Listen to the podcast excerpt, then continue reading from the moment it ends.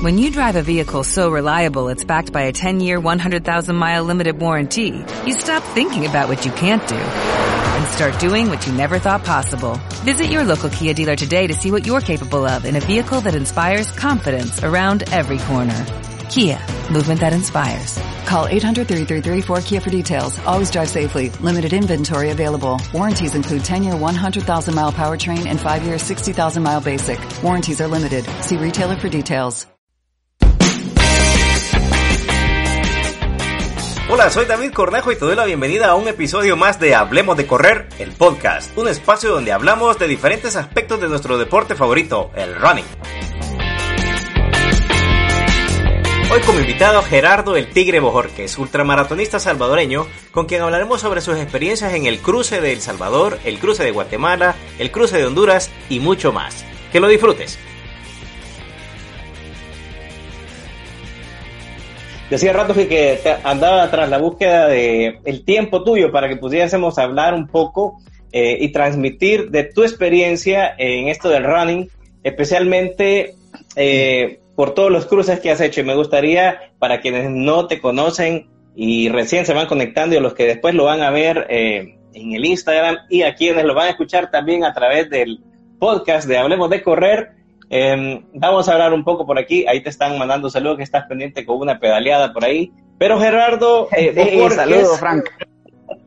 Gerardo Jorge es un ultramaratonista salvadoreño, también conferencista, em, también es un coach para la buena vibra, la buena eh, intenciones de la vida, que vamos a estar hablando un poco sobre eso, pero también eh, quisiera destacar ahorita un poco sobre el, el, cruce de Guatemala que hizo, el cruce, el cruce de El Salvador, Honduras, también tiene experiencia en la UTR de España, donde corriste, si no me equivoco, 170 kilómetros, también en la TDG de Italia, de 339 kilómetros, creo que fuiste el primer salvadoreño en estar presente en esa competencia, donde hubo la, la subida o desnivel positivo de más de 30 mil metros. No sé si algo se me queda de, de, de esta información, Gerardo.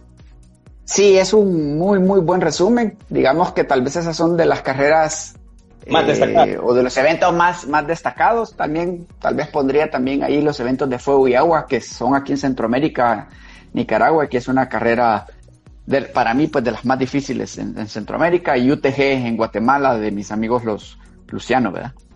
Sí, pues mira, muchas gracias. De verdad es que eh, hay mucho que hablar contigo, así como lo mucho que has recorrido. Eh, yo me recuerdo que te he visto y hemos coincidido en algunos entrenos en, en el grupo de entre runners, que a veces vamos a, a correr por ahí, ahí te veo pasar volando eh, y uno se va quedando atrás, pero la verdad que hay una gran admiración sobre todo el trabajo que has hecho en esto de los cruces. Y cuando puse eh, la publicación de que ibas a estar presente, eh, empezaron a caer un, una serie de preguntas. Y quisiera comenzar eh, sabiendo desde cuándo es que tú comenzaste a correr. Fíjate que los orígenes míos como corredor ya de forma oficial, digámoslo así, son alrededor de el 2011, 2010, 2011. Eh, después de una, unos capítulos en mi vida que me llegaron a, a, tocar fondo y donde estuve a punto de suicidarme, porque esa es la, no, es la, la, la verdad.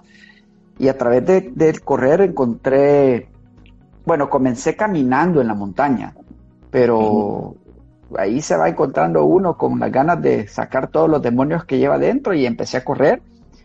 Y, así fue como, como comenzamos, ¿verdad? Comenzamos con un amigo que me estuvo apoyando y fue como mi confidente, siempre lo menciono, es Natán Flores, él me escuchaba todos los días eh, durante esos procesos oscuros que yo estaba viviendo. Posterior a, en ese proceso eh, tuve una ruptura del tendón de Aquiles donde tuve una distensión o, separación de 3 centímetros del tendón y eso me llevó a, tener un injerto.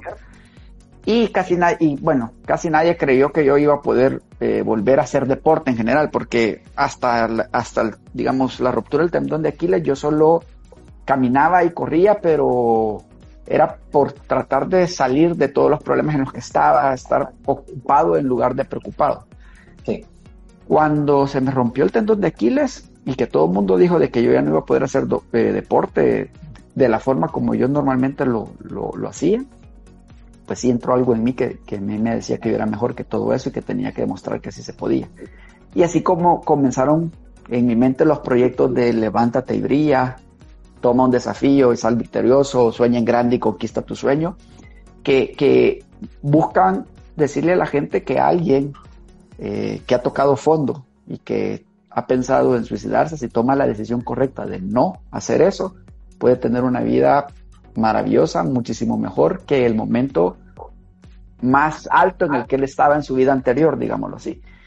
Y, ese fue el, ese fue el, ese es el propósito de todo esto, decirle a la gente de que sí se puede tomar eh, el camino difícil, pero que el camino difícil te va a llevar a cosas buenas. ¿Por qué te digo el camino difícil? Porque tomar la decisión de quitarse la vida es lo fácil, ¿verdad? Aparentemente. Aparentemente. Eh, pero, te, pero te perdés de muchas cosas, muchas cosas buenas y grandes que trae la vida. Entonces, así comenzaron todos los proyectos y así comencé a correr, ahí por el 2000, finales 2010, 2011.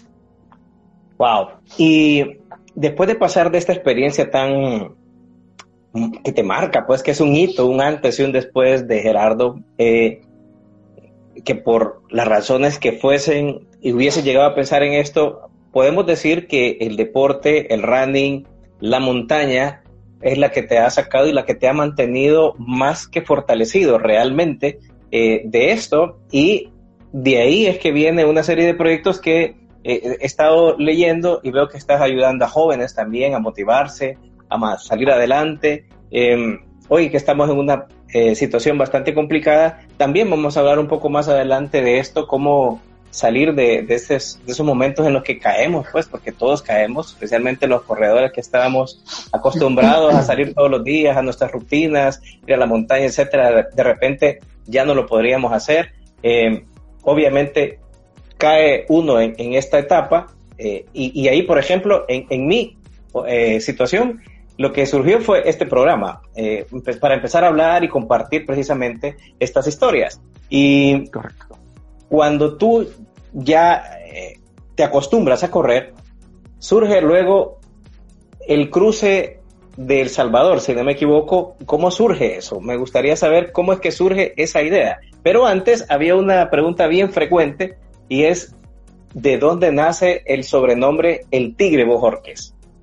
Eso es algo que estuvieron preguntando mucho. O sea, eso del tigre, el tigre, ¿quién, cómo fue eso? ¿De dónde surge? Pues fíjate que es bastante cómico y tal vez eh, mis amigos de infancia saben que nada que ver, ese no, no es mi apodo. Mi apodo desde chiquito, desde tiernito, porque me lo puso mi familia, era el cabezón. Y tal vez yo no tengo cabeza muy grande, pero si logras ver en el perfil, soy la, mi, mi frente es un poco pronunciada. Entonces, bueno, nos vamos a, a los mí, penaltis, te voy a decir, nos vamos a los penaltis.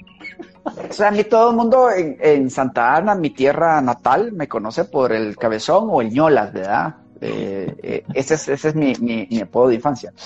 Sin embargo, cuando yo me vine para El Salvador, eh, para San Salvador y comencé a hacer mis, mis amistades acá y comencé a correr, pues nadie conocía ese apodo.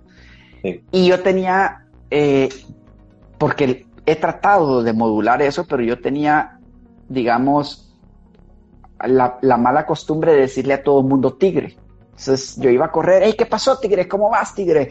¿Qué tal, tigre? Entonces me empezaron a decir tigre, tigre, tigre, tigre, tigre, y entonces llegó un momento que a mí sí, el, el animal, el tigre como tal, me gusta mucho, y me gusta mucho por su peculiaridad de que él es un animal solitario, pero uh -huh. que es muy potente, que es muy fuerte, que es muy decidido, que va siempre hacia adelante. Entonces, me siento muy identificado con ese animal. Entonces, viendo que ya algunos me decían tigre por, por mi mala costumbre de decirle a todo el mundo tigre, este, pues a, automáticamente lo adopté y así, así fue. Eso fue como alrededor de el 2013, quizás, 12, 13, cuando ya todo el mundo me decía tigre, tigre. Entonces yo pues terminé adoptándolo por tigre y así, así, así surgió. Está bien, mira, y te está mandando saludos Ricardo Bonilla el Colocho, eh, de Tres Ruedas ah, de Salvador. El Colo, sí, gran pana. Ricardo, los orígenes ya como corredor mío comenzaron con Ricardo y su equipo. Es más, en mi corazón siempre me, me considero parte de, de, los trail runners. Siempre estamos pendientes y, y, presentes en la mayoría de actividades que ellos realizan. Eh, porque creo que parte de mi ADN como corredor está ahí con ellos. Es, es el, fue el primer grupo en El Salvador de corredores de montaña y fue originado por, por, por Ricardo Bonilla, ¿verdad? Sí, sí, pues ahí está un gran amigo nuestro. Y te preguntaba, bueno, Tania García también, que es miembro de Terrón en El Salvador, te mandó saludos. Y te preguntaba, ¿cómo nace esto de los cruces? Eh, me imagino que comenzó con el cruce del Salvador, eh, que si no me equivoco fueron más de 360 kilómetros que hiciste, eh, más de 80 horas corriendo. ¿Cómo surge esta idea? Fíjate que, como siempre, el, el proyecto mío de vida cuando comencé a correr era, primero, demostrarme a mí mismo que podía llegar tan lejos como yo me lo propusiera. Y así comencé a buscar eventos deportivos a nivel mundial que no hubiese hecho otra persona para poder llegar.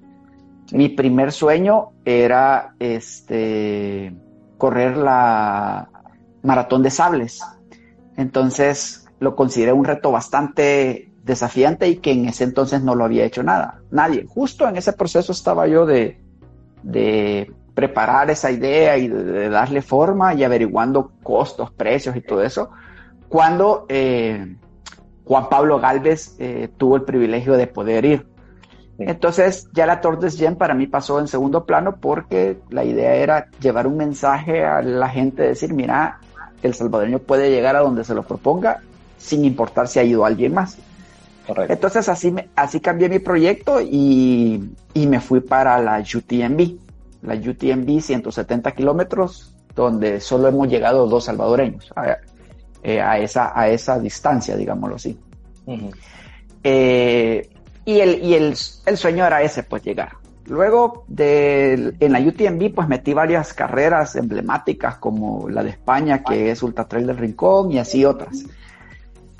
Y vi que había muy buena aceptación y que se llevaba ese mensaje de sueña en grande, conquista tus sueños, el salvadoreño puede, tiene la capacidad de poder llegar a donde se los proponga, no importa si son montañas, no importa si son desiertos, como, como lo demostró Juan Pablo Galvez.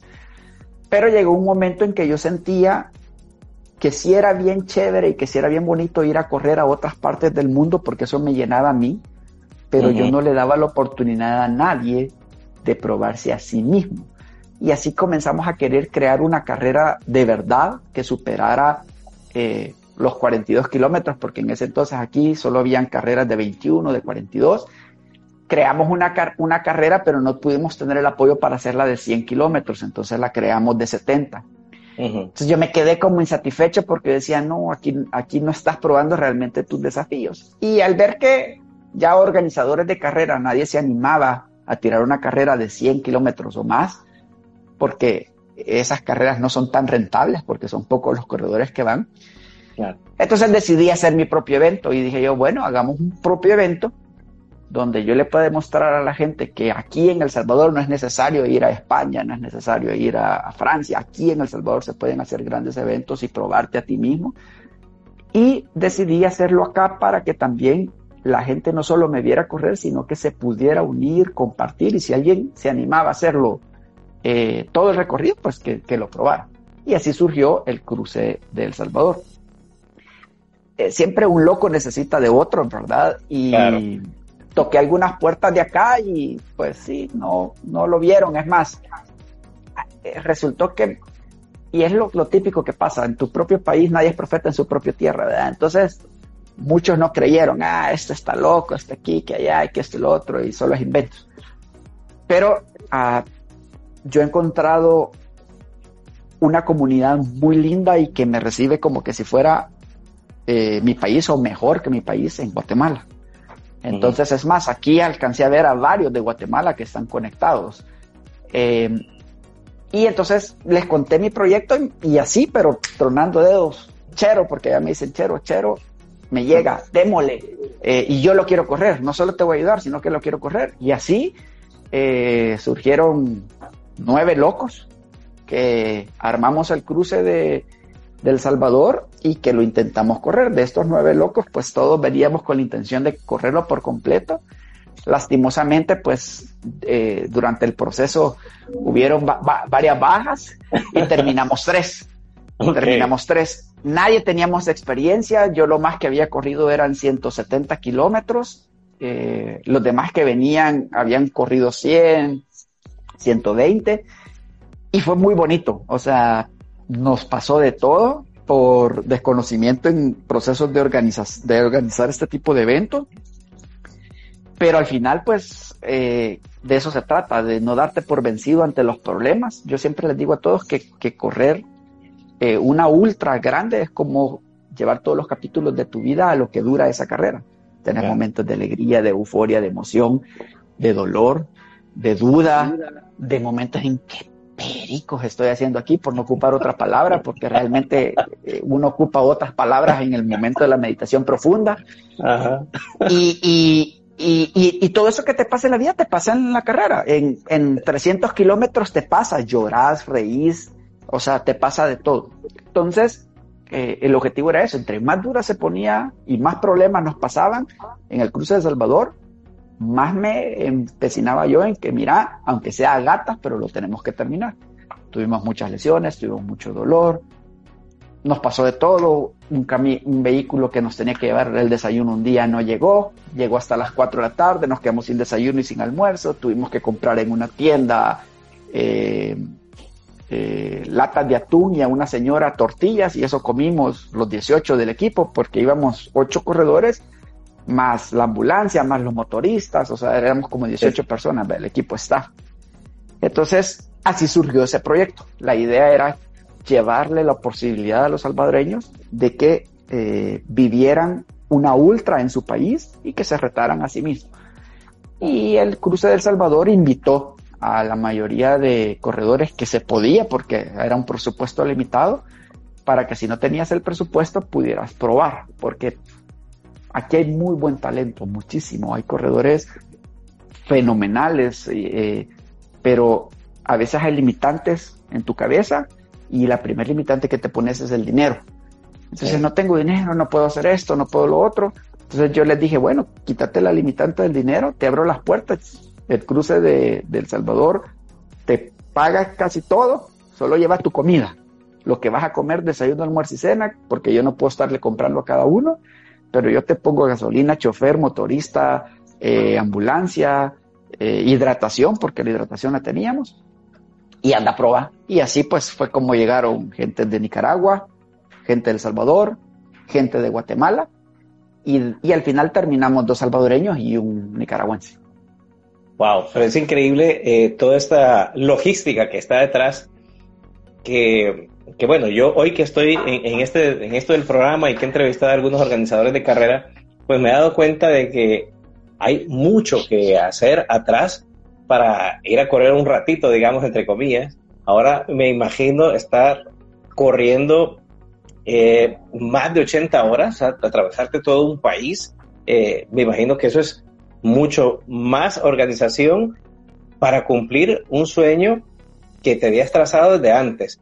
Además, esto no solamente se da aquí en El Salvador, sino que después extrapolas esta, este reto a Guatemala y después te vas a Honduras y después hay otros proyectos por ahí también. Por ahí nos están saludando Gemelo y Alex y también te mandaban saludos de Guatemala. ¿Cómo, Alex y Gemelo, mucho gusto. ¿Cómo terminas entonces, eh, bueno, aparte de terminar adolorido, el, el, cruce de El Salvador 1.0, porque yo sé que hiciste dos veces, dos cruces, el 2.0 también. Cuando tú terminas El Salvador 1.0, ¿viste esa acogida que te dieron los hermanos guatemaltecos? Eh, ¿qué, ¿qué, pensaste tú? ¿Qué, ¿Qué fue lo peor que pensaste cuando terminaste? Porque estoy casi seguro que cuando tú terminas, como sucede siempre, cuando uno termina una carrera, después ya estás pensando en la otra. Entonces me imagino, ¿qué pensaste tú en ese momento? Fíjate que originalmente solo era el cruce del Salvador. Hasta ahí, porque el, evento era llevarle al pueblo salvadoreño y decirle, mira, no te pongas limitantes de dinero, si no puedes ir a Europa, hacer tus eventos aquí y organizarlo. Y te voy a demostrar que sí se puede y correrlos. Y conocer tu país, etcétera. Pero cuando terminamos el evento, fue eh, todos los días se nos unieron cantidades de corredores de, en diferentes tramos, en, San Miguel, en eh, Cabañas, en Suntepeque, en Chalate, en Metapán, bueno, gente de Candelaria de la Frontera, desde Candelaria se trasladó para correr con nosotros un tramo, fue eh, fenomenal, creo que juntamos más de 400 o 500 corredores a lo largo de diferentes tramos. eh, ver que vino un amigo de, Nicaragua y, que salimos en la prensa nicaragüense y que salió la noticia y todo eso, eh, me hizo sentir muy satisfecho. Y el terminar en la cena ya de, del evento, porque uno de nuestros patrocinadores nos tenía cena, salió la, conversación ahí entre esos mismos ocho locos, mira, esto ha sido un éxito, ¿por qué no llevamos el mensaje a, más países? Eh, hagámoslo. Entonces yo les dije, miren, si ustedes me ayudan en los diferentes países, yo consigo eh, los presupuestos y la logística y todo, pero ayúdenme. Y así quedamos. Pero fue del calor del momento, porque ya después, pues, las cosas no se daban, ¿verdad? Y al final, bueno, dije yo, le hablé a, otra vez a Selvin y le dije, mira Selvin, si me ayudas y hacemos el cruce de Guate, eh, yo armo todo y le damos, pero necesito que vos me ayudes. Y entonces vino Selvin y me dijo, mira Chero, por lo que vimos la vez pasada, eh, yo no puedo ir de corredor, me dijo, porque se necesita alguien que vaya muy pendiente de la logística. Entonces ya nos organizamos diferente, creamos el director de logística y alimentación, el director de ruta, eh, el director de transporte, el de, el de documentación del, evento y ya los corredores. Entonces ya Seldin se sacrificó por no correrlo, pero eso nos permitió tener éxito en el cruce de Guatemala. Ya íbamos con mayor experiencia, mejor organizado y eso me ayudó porque en el cruce de Salvador, cada vez que pasaba un problema, todos nos volvían a ver. Y ahora, Chero, ¿cómo resolvemos esto? ¿Qué vamos a comer? Mira, aquí no hay gasolina, me estoy quedando sin gasolina. Y entonces yo tenía que ir corriendo y resolviendo todos los problemas, porque yo era el organizador y todos me, buscaban a mí. Para el cruce de Guate nos organizamos diferente. El cruce de Guate, el de logística y alimentación, él tenía que resolver los problemas del equipo de comida. El de ruta, si había que cambiar ruta, esto y lo otro, él tenía que buscar. Entonces yo me dediqué a correr. Pero, volviendo a tu pregunta, el evento surgió de esa forma. Era llevarle la, la posibilidad de vivir ese tipo de experiencias a gente de otros países en la misma forma que en El Salvador, ¿verdad? Eh, y así también, pues, en, Guatemala se, se invitó a gente que quisiera correr y, se abrió la puerta y de ahí, pues, nos fuimos para Honduras. Sí, pero vaya, en la misma modalidad. hablando de Guatemala, hablando de Guatemala, tú pasaste de El Salvador de correr más de 300 kilómetros, pasaste a Guatemala donde eran más de 500, 520, 523, 525, por ahí en 133 horas. Esto en días, ¿cuántos fue? Porque atravesaste en la, en la, parte sur de Guatemala, ¿no es cierto? Comenzaste en México y terminaste en la frontera acá con El Salvador. Sí, fíjate de que originalmente el evento era de 470 kilómetros más o menos, pero nos pasaron dos eventos que aquí me voy a guardar eh, qué es lo que nos pasó, pero nos pasaron dos eventos que nos obligaron a cambiar ruta, pero desde ya les tiro la primicia, el cruce de Guatemala, el libro de lo vivido, el libro que cuenta la historia cronológica con fotografías y todo, está a punto de, comenzar eh, su impresión. Ya está en la casa editora, ya casi nos pusimos de acuerdo eh, y va a salir en estos próximos meses. Y ahí pues sí te vas a poder dar cuenta de todo a detalle. Además, también les tiro la primicia que aparte del cruce de Guatemala, el libro, estamos trabajando el cruce de Guatemala, el documental. Entonces va a haber un documental eh, porque todo lo hemos eh, filmado y lo hemos hecho. Como siempre, pues me costó un montón encontrar gente que me ayudara con eso. Y incluso hubo gente pues que, que me hizo perder mucho tiempo. Y, eh, y nunca salía el, el, material, pero hoy sí ya lo tenemos, ya estamos a un pasito de, tenerlo. Entonces, volviendo a la pregunta, en el cruce de Guatemala fueron, eh, eran 470 más o menos kilómetros, pero tuvimos que hacer dos giros diferentes por situaciones que de verdad eran de vida o muerte o de, o de mucho riesgo y tuvimos que cambiar la ruta. Eso significó ponerle alrededor de 70 y pico kilómetros más, si mal no me recuerdo, y terminaron siendo 523 kilómetros. Entonces, eh, vuelvo al principio. Nunca hay que darse por vencido. Las cosas no son fáciles. En la vida vas a tener problemas, vas a tener obstáculos, pero son circunstancias, no son problemas. Entonces, si lo ves como circunstancias a vencer, no como problemas que te vienen de Dios y empieza uno a echarle la culpa a medio mundo a Dios, pero no a reconocer tus oportunidades de mejora. Eh, si aprendes a ver eso como circunstancias a vencer, entonces vas a seguir adelante. Y lo mismo nos pasó ahí. Bueno, nos tocó que cambiar dos veces. Eh, la primera vez fueron como 10 kilómetros y la siguiente fueron como 50 y algo kilómetros. Y sí era difícil, había que asimilar, meterle más kilómetros con tus piernas cansadas, pero ya empezamos a seccionar por etapas y entonces así fue como lo sacamos.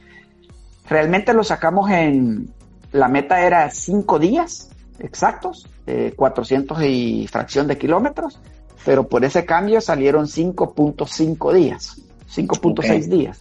Entonces recorrimos un promedio de 100 kilómetros diarios, eh, corriendo día, día y noche.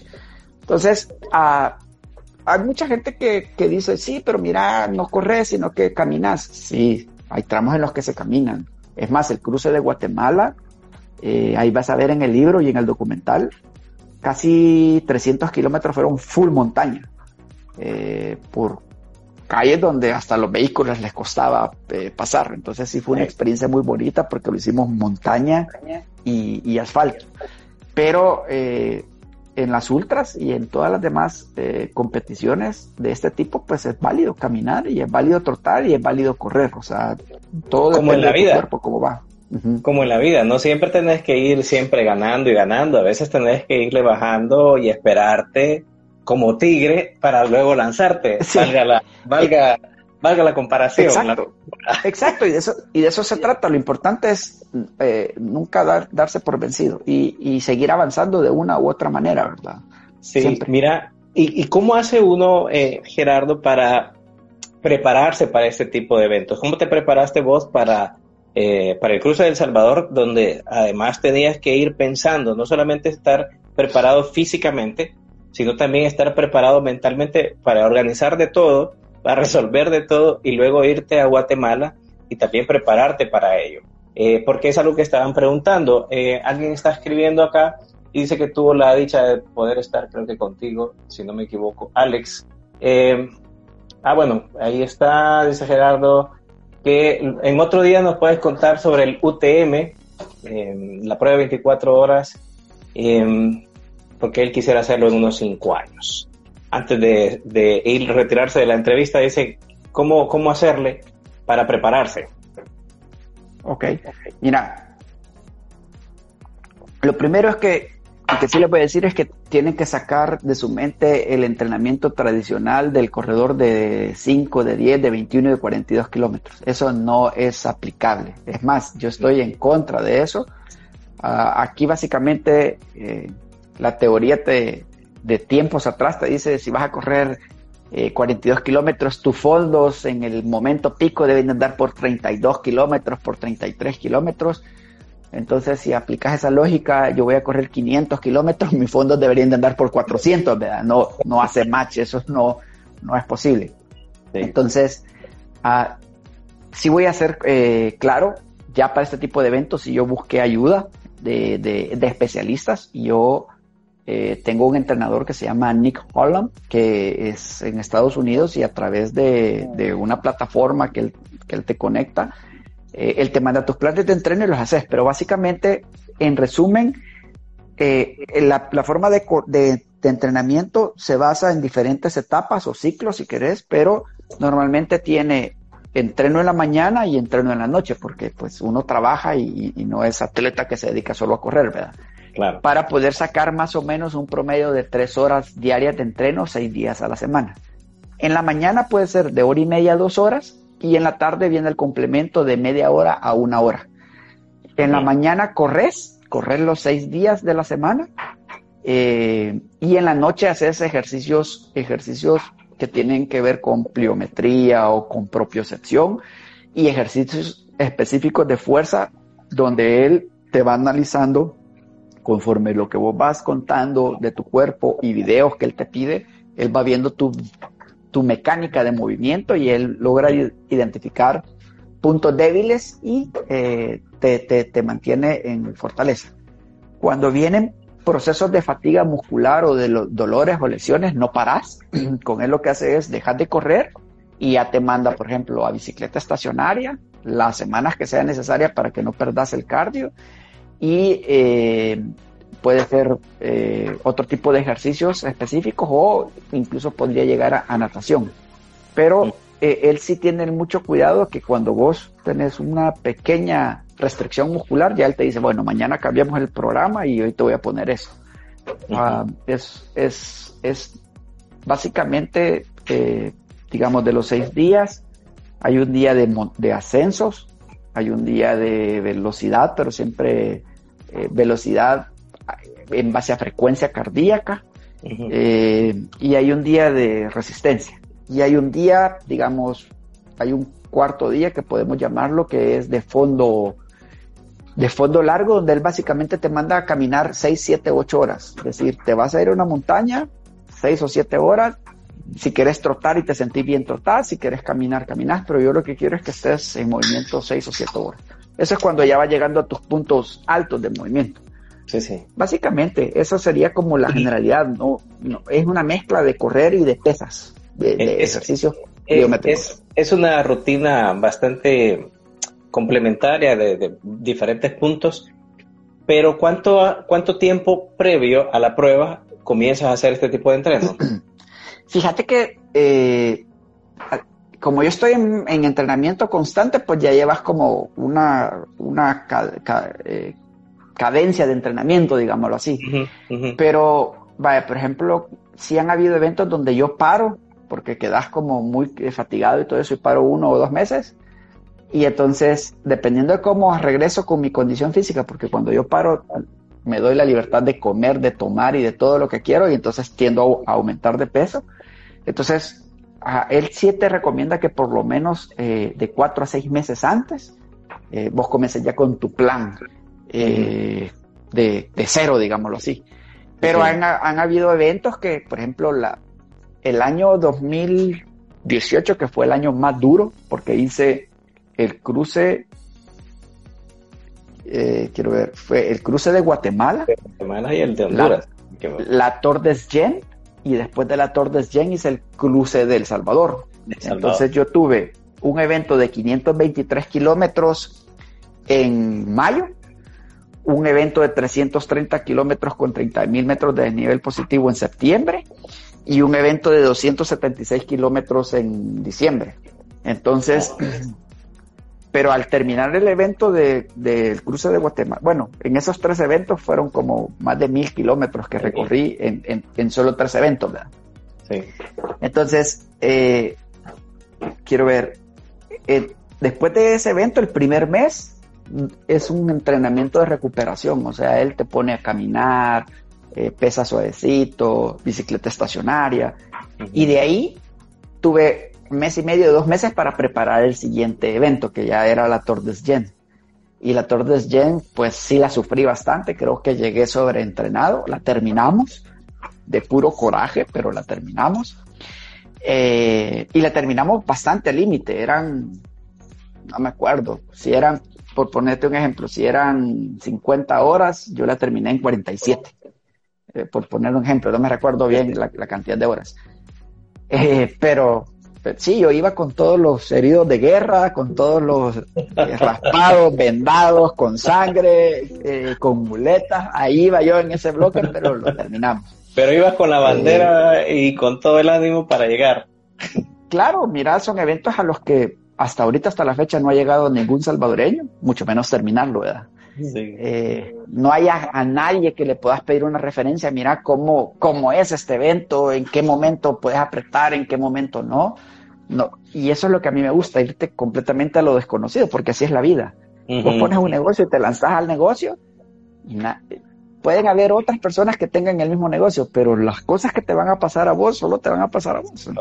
cada quien, cada quien es algo particular. Eh, así fue con el, con el Tour de Jen. Entonces, ah, sí recomiendo que si vas a hacer un evento de estos y no tenés experiencia, por lo menos te enfoques un año con un plan de entreno y un enfoque, porque eso es bien importante.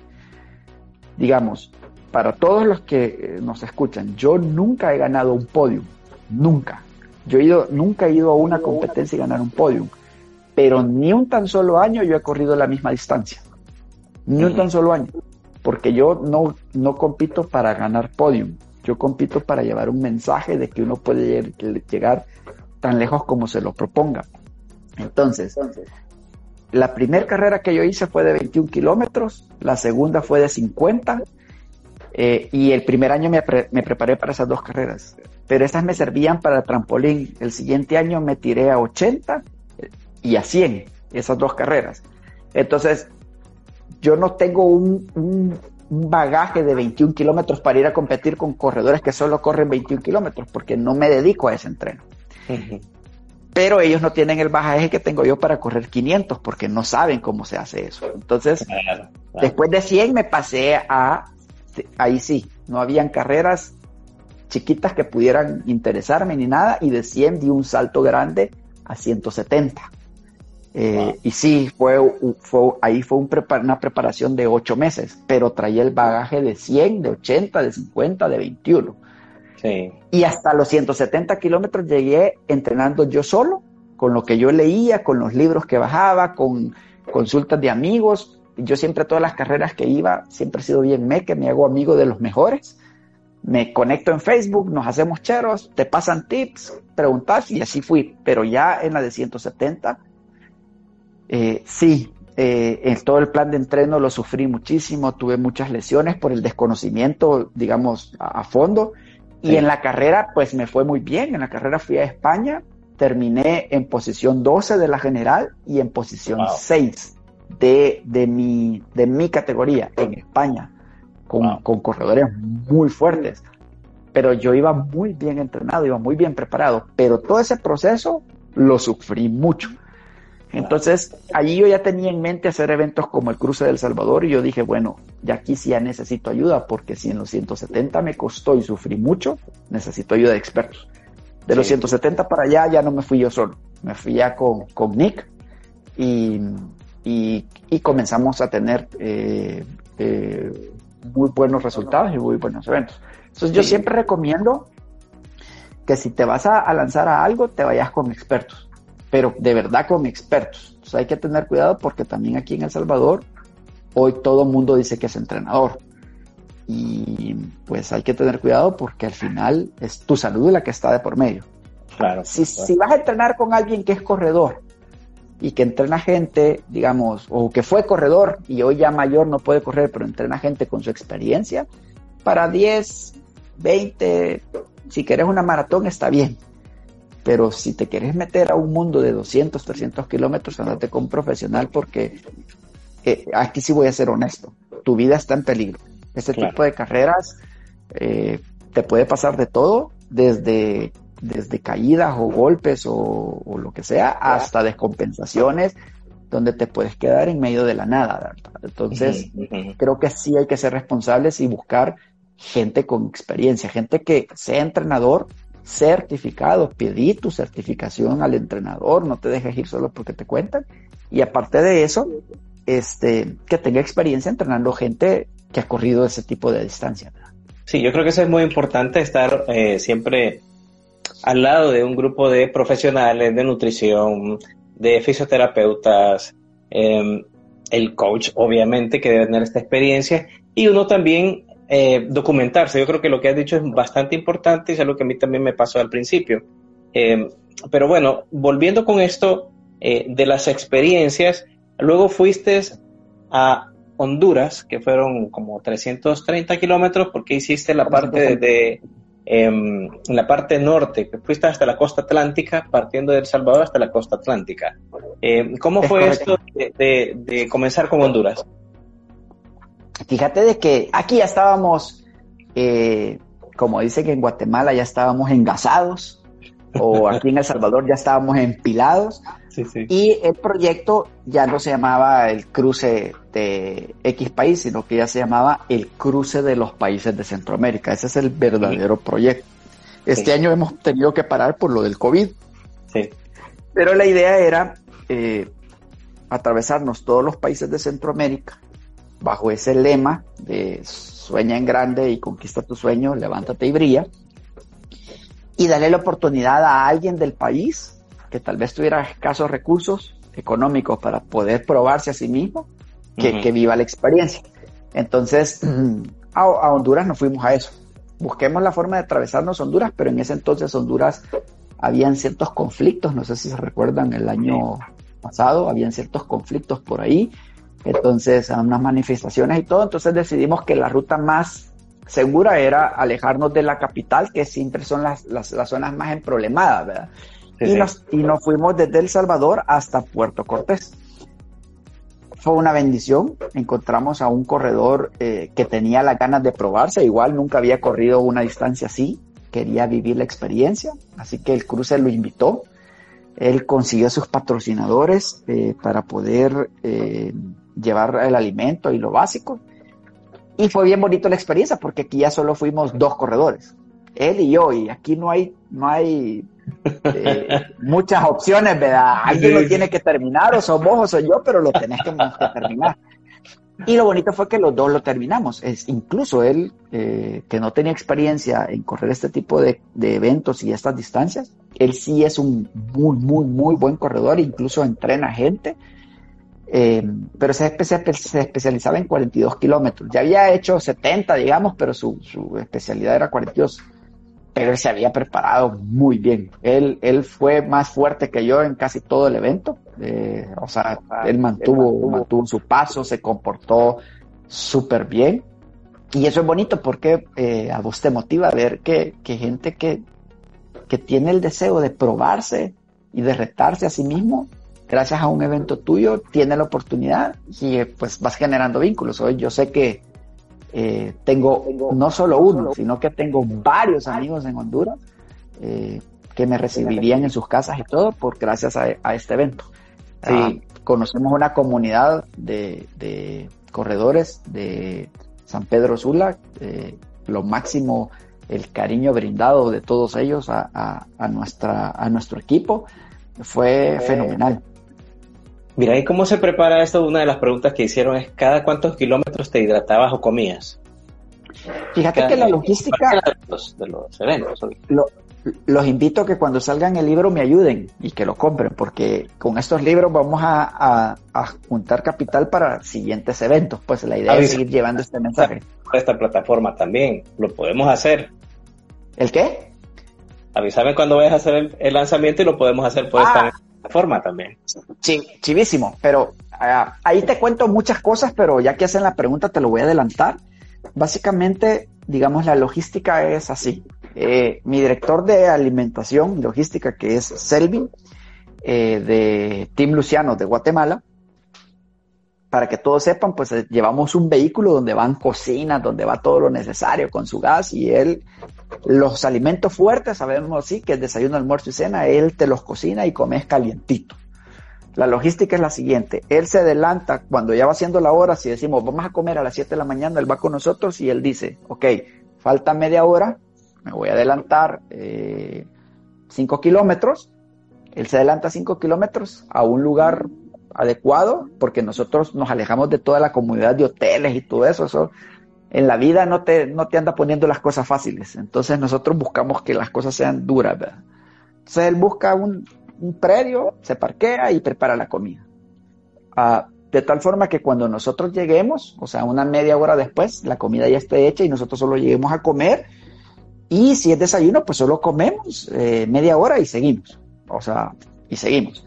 En ese proceso donde comiste y te tardaste media hora o 40 minutos, dependiendo con eh, comida y arreglar, cambiar zapatos o lo que sea, siempre después de, de, comer eh, nos tomamos 15 minutos caminando para volver a reactivar el cuerpo, que el cuerpo caliente. Son 15 minutos donde los primeros 5 son suaves y de ahí le vamos subiendo un poquito el, ritmo al, al, paso y a los 15 minutos ya empezás a trotar. Y la idea de ahí para allá es trotar lo más que se pueda. ¿Qué pasa en este, en este tramo después del desayuno? Eh, yo tomo agua o me hidrato cada 10 o 15 minutos. O sea que podríamos decir, si vos, si vos llevas eh, una botellita de suero, yo me tomo la mitad de la botellita de suero a los 15 minutos y a los 30 minutos tomo agua, porque no solo tomo suero. Y así me voy cada 15 o 30 minutos, pero no necesariamente, aunque yo lo tengo marcado en el reloj, no necesariamente coincido con eso. Si es antes, yo, yo lo hago antes, no, no espero a que me dé sed, porque cuando te da sed ya estás comenzando a deshidratar. Entonces yo no, no hago eso. Y comida, nosotros llevamos dentro de los vehículos que te acompañan, llevamos eh, fruta, llevamos eh, dulces, llevamos lo que, todo lo que en algún momento te puede pedir el cuerpo, eh, barras energéticas, pero eso es lo que menos uso. Siempre llevamos, pero, pero no, no uso, no, no, no me gustan, no, no, no logro asimilarlas, me caen pesados, no me gustan. Pero llevamos. Entonces, este. Entonces ya llevan una ah, programación precisamente. cada, cada 40 minutos vos comes alguna fruta o comes o tomas algo un poco más sólido como puede ser algún licuado o algo por el estilo y entonces vas cada 15 minutos agua, cada 40 minutos eh, una fruta o algo que te vaya manteniendo y de ahí ya llevas tus tiempos de comida 7 de la mañana, 12 del mediodía, 6 eh, o 7 de la noche. Esas son tus comidas fuertes. Y en la madrugada hacemos eh, un, como un break de de agua de plátano caliente y café. Pero normalmente ese nos ha caído muy bien en las zonas cuando vamos en las partes frías. el agua de plátano calientita con su plátano sudado eh, te da como la última energía para llegar a la hora de, reposar o de dormir una hora, más o menos, que puede ser de, de 4 a 6 de la mañana.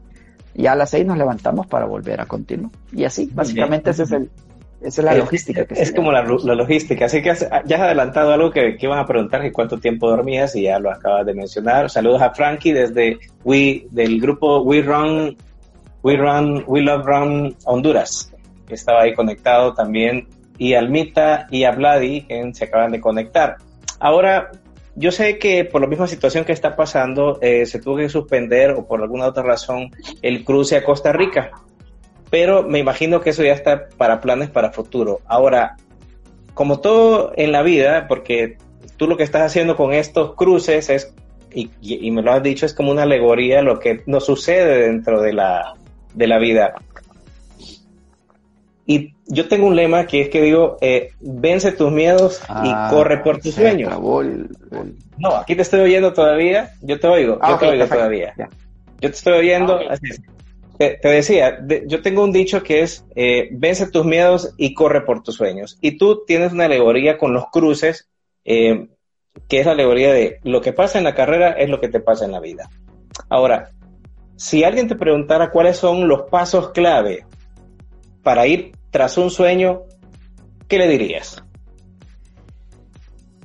Fíjate que también ahí voy a profundizar muchísimo más en el libro, porque el libro cuenta la historia, pero al final cierra el mensaje, cómo hacer para, para lograr y alcanzar tus sueños, que esa ya es parte de lo que, a lo que yo me dedico en mis charlas motivacionales. Ah, en la vida nos enseñaron que uno más uno es dos y, y, el sistema está creado para eso, para enseñarte que uno más uno es dos, pero nunca te enseñaron que si le quitas el más de en medio, uno más uno puede ser once. Eh, y básicamente nosotros no tenemos éxito al conquistar nuestros sueños o nuestros objetivos porque no los, no los, no los construimos bien. Creo que hay eh, cuatro pasos importantes que uno debe de seguir. Lo primero es soñar y soñar en grande, no soñar chiquito, soñar y soñarlo bien, o sea, qué es lo que querés, a dónde querés llegar y, cómo, cómo, cómo lo querés. Pero ese es el primer paso. El segundo paso es planear, hacer todo el plan que te va a llevar hacia ese, hacia ese sueño. Luego de planearlo viene un punto muy importante, hacer tu estrategia. Plan y estrategia son dos cosas diferentes. Plan es como eh, los pasos, los grandes pasos que yo debo de seguir para llegar y la estrategia es entre cada paso cómo yo me voy a mover y cuáles son los micropasos que yo voy a dar para ir para alcanzar y luego pues tener el valor de lanzarte. Pero muchos soñamos sin planear y sin hacer estrategia y nos lanzamos de un solo. Nos lanzamos a darnos contra la pared y nos frustramos en la primera en el primer problema que viene te frustras porque no anticipaste cosas que te podían pasar. En el plan y en la estrategia ves eso. Ahora bien, estos cuatro pasos que son muy importantes ah, tienen otros principios. Y digamos en la parte de soñar es importante tener otros cuatro pasos importantes que si no los cumplís la planeación y la estrategia no te van no la vas a encontrar. Entonces cómo vos soñás algo que vos querés cómo lo debes de hacer primero lo primero que vos tenés que hacer es que cuando soñés soñés algo que te apasione que sea tu pasión. Desde un punto en que comienza como una pequeña pasión y que se tiene que llegar a volver a una obsesión. Los sueños que se conquistan son aquellos que se vuelven una obsesión, donde nada ni nadie se interpone entre eso. Porque cuando te vengan los momentos duros que te van a venir, si vos no estás obsesionado con que querés eso, vas a abandonar. Entonces, busca algo que te apasione. La obsesión la vas a venir logrando con los siguientes pasos. Una vez hayas buscado un sueño que te apasione y que te guste, busca que ese sueño sea acorde a tus habilidades. Y ese es un gran error que cometemos muchos. Me gusta aquello y voy tras eso, pero no tengo las habilidades para eso. A mí, yo siempre soñé con ser un eh, eh, músico de, tocar guitarra. Y a mí siempre me gustó tocar guitarra. Pero soy, soy chambón para las manualidades. Mis dedos, mis dedos no se coordinan. Yo muevo el dedo de la mano y se me mueve el del pie. O sea, no, no tengo esa, esa facilidad. Y no estoy diciendo que no voy a poder tocar guitarra, pero requiere mayor esfuerzo y mayor sacrificio. Si lo que tenías como sueño no es una pasión, con solo toparte que no puedes algo, no vas a poder, vas a abandonar. Entonces, es muy importante que tu sueño sea tu pasión y que tengas las habilidades. Si no las tenés, vas a tener que dedicarle más tiempo porque tenés que desarrollar esas habilidades. Claro. y te va a más sacrificios. Parte de la pasión y de las habilidades también significa eh, tener la capacidad de poder abandonar todo aquello que no, que no abone y que no construye. Entonces, soñar, que tengas las habilidades para poder hacerlo. Luego, que le encontres una forma de ganarte la vida. Que tengas, y, y, y, aquí viene un punto bien importante, y este es donde muchos se, se limitan con el dinero. Si ese sueño tras el que yo voy no me va a dar para vivir, entonces yo tengo que tener un trabajo que me dé para vivir, porque no puedo estar siguiendo un sueño si no tengo para comer, para pagar la luz, para pagar el agua, para esto. Si vos querés ir a correr por todo el mundo y no vas a encontrar la forma de que corriendo logres mantener tu estilo de vida, entonces tenés que buscar un trabajo, pero un trabajo que te permita poder tener el espacio y el tiempo para correr y ir. Pero venimos y hacemos lo contrario, buscamos un trabajo que nos martiriza, que nos sacrifica, que nos hace esclavos y no nos da el tiempo para correr, entonces perdés el, objetivo. Claro hay gente que corre y vive solo de eso y, no, es, no es federado, no es campeón, no es campeón mundial, pero le pagan. Sí. Busca sus estrategias para encontrar la forma de tener dinero y andar corriendo. Claro. Eh, es más, gente que solo por andar viajando le pagan. Y, y, ese era su sueño, viajar y busca quien se lo pague. Entonces, soñas en grande, buscas que esté con tus habilidades, buscas la forma de tener el ingreso para poder hacerlo y luego lo más importante es que ese sueño que vos soñaste, que tenés las habilidades y que te va a permitir poder vivir de él, o vas a buscar una forma que le pueda ayudar a otras personas. Si vos lograste las cuatro, cuatro características de que sea tu sueño, que sea tu pasión, que tenga una forma de ingreso para vos y que además de eso le estás ayudando a alguien, como diría un consultor que tuve en algún momento yo, eso es puro oro molido para tu vida, vas a tener éxito, no puedes fracasar porque le estás ayudando a otras personas y no solo estás pensando en vos.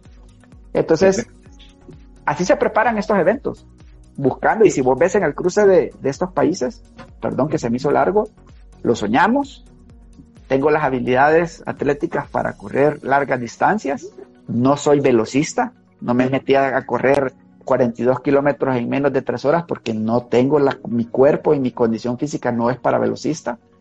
Eh, este, no, no vivo de esto porque yo los eventos no cobro, pero busqué los patrocinios y, tenía un trabajo que me lo permitía. Y luego empecé a, querer llevar un mensaje y ayudar a otros.